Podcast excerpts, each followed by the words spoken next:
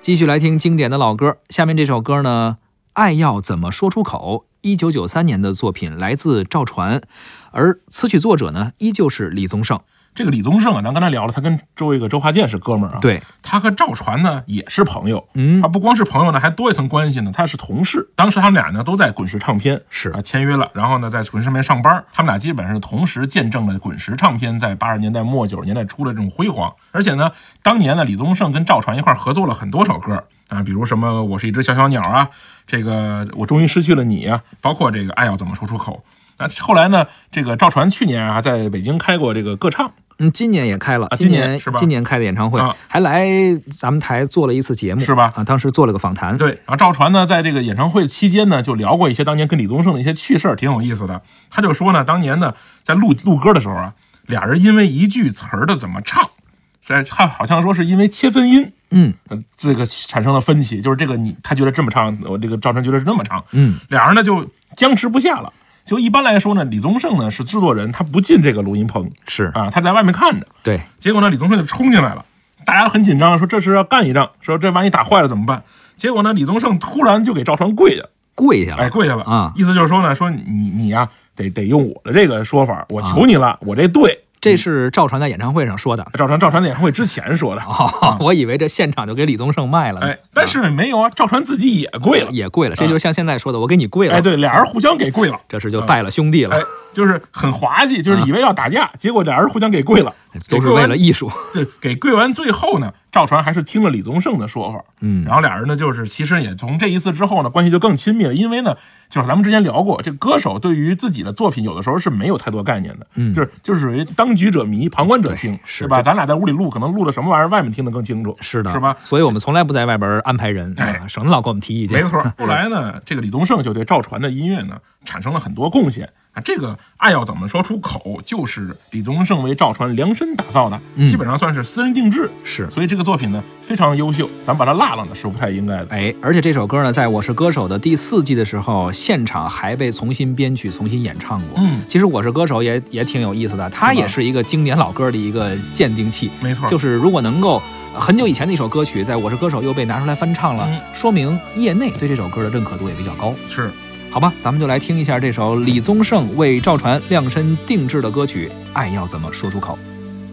叫我怎么能不难过？你劝我灭了心中的火，我还能够怎么说？怎么说都是错。你对我说，离开就会解脱，试着自己去生活，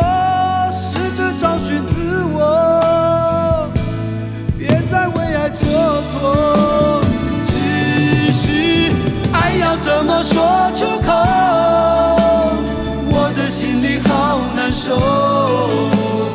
如果能将你拥有，我会忍住不让眼泪流。第一次握你的手，指尖传来你的温柔。每一次深情眼光的背后，谁知道会有多少愁，多少愁？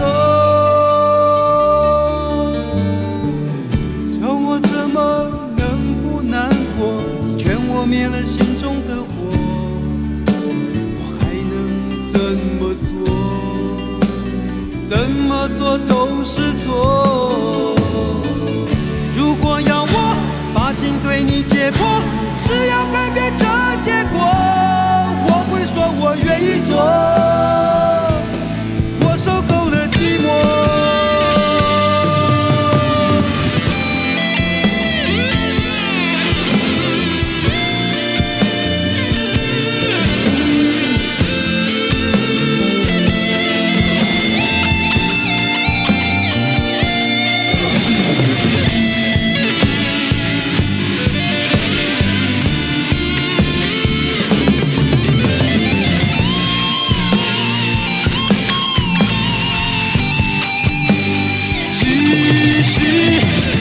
怎么说出口？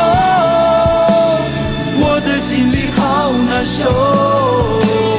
如果能将你拥有，我会忍住不让眼泪流。第一次握你的手，指尖传来你的温柔。每一次深情眼光的背后，谁知道会有多少愁，多少愁。爱要怎么说出口？我的心里好难受。如果能将你拥有，我会忍住不让眼泪流。第一次握你的手，指尖传来你的温柔。一次深情眼光的背后，谁知道会有多少愁，多少愁。